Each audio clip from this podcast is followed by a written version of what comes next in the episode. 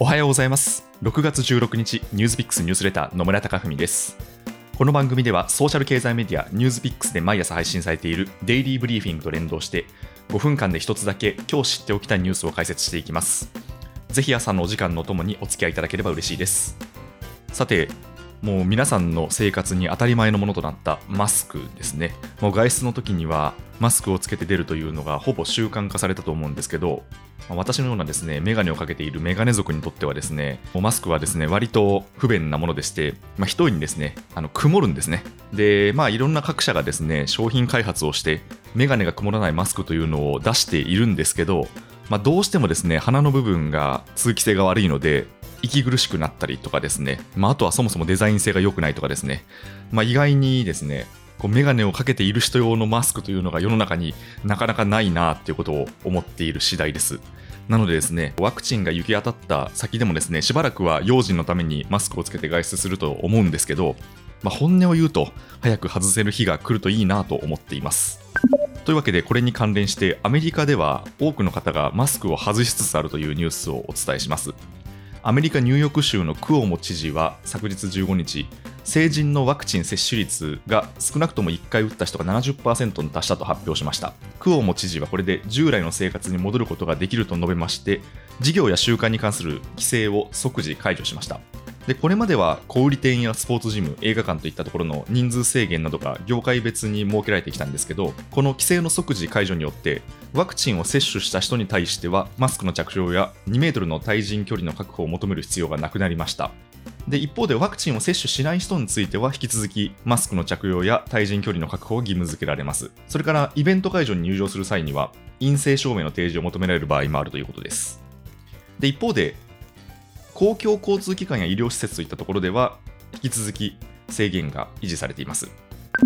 でこの日はニューヨーク州だけではなくてカリフォルニア州でもですねこういったマスク着用や対人距離の確保といった制限が解除されました。インターネット上にはですね、マスクのない生活が戻ってきたといった投稿もちらほら見られています。で、この点についてはですね、ニュースピックスのコメント欄でも、現地在住の方々からの投稿が寄せられていまして、ジャーナリストの津山恵子さんから、ニューヨーク州の経済再開スピードは住んでいる日本人にはちょっと怖いほど加速しています。企業は慎重で7、8割がまだ自宅勤務。屋外でもマスクを外している人は半分ぐらい。ただ、小売や駅、電車などでは100%マスクってことです。で、一方でですね、アメリカのバイデン大統領は、独立記念日の7月4日までに、アメリカの成人の70%が少なくとも1回目のワクチン接種を終えることを目標に掲げています。6月16日現在で、少なくとも1回接種した国民が52.10%、完了した国民が43.3%という数字になっています。で、ただですね、足元ではワクチン接種ペースが低下していまして、アメリカの場合はピークが4月だったんですけど、5月はですね、そこからですね、新規のワクチン接種ペースが3割から4割ほど減少したという記録があります。で、これはですね、ワクチン接種を積極的に希望する人への投与が一通り終わりつつあると。で、ただ一方で、ワクチンを打たないとですね、こう意思を持って決めている人たちが結構いるということで、なかなかこう集団免疫を獲得するレベルには至っておらず、まあ、様々なキャンペーンをして、バイデン政権は頭打ちになった状態の接種ペースを回復しようと躍起になっています。で、ワクチン接種しない人たちはですね、熱心なトランプ支持者が多いと言われていまして、アメリカの公共ラジオ NPR が4月下旬に公表した調査によれば、トランプ前大統領の支持者の50%が接種しないと回答をしました。まあ、つまりワクチン接種をめぐってトランプ支持者 VS 反トランプ支持者の対立構造がアメリカの中で浮き彫りになっています。で、まあ、現時点でのファクトを一つ一つ見ていくと、まあ、私の考えとしては、ワクチンを打つことによるリスクよりもですね、メリットの方が圧倒的に勝っていると思いまして、日本にとってもこうどんどんワクチン接種率を高めていくというのが一つのポイントになっていくのかなと思っているんですが、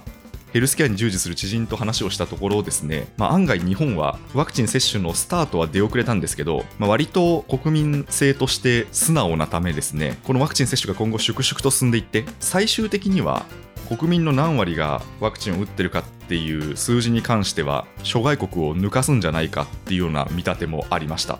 まあ、いずれにせよこういう先行している国で一体どういったことが起きているのかっていうのを踏まえて、まあ、日本のワクチン接種後のシナリオを組み立てていくことが必要になりそうです。ニュースピックスニュースレター野村貴文でした。今日もいい一日をお過ごしください。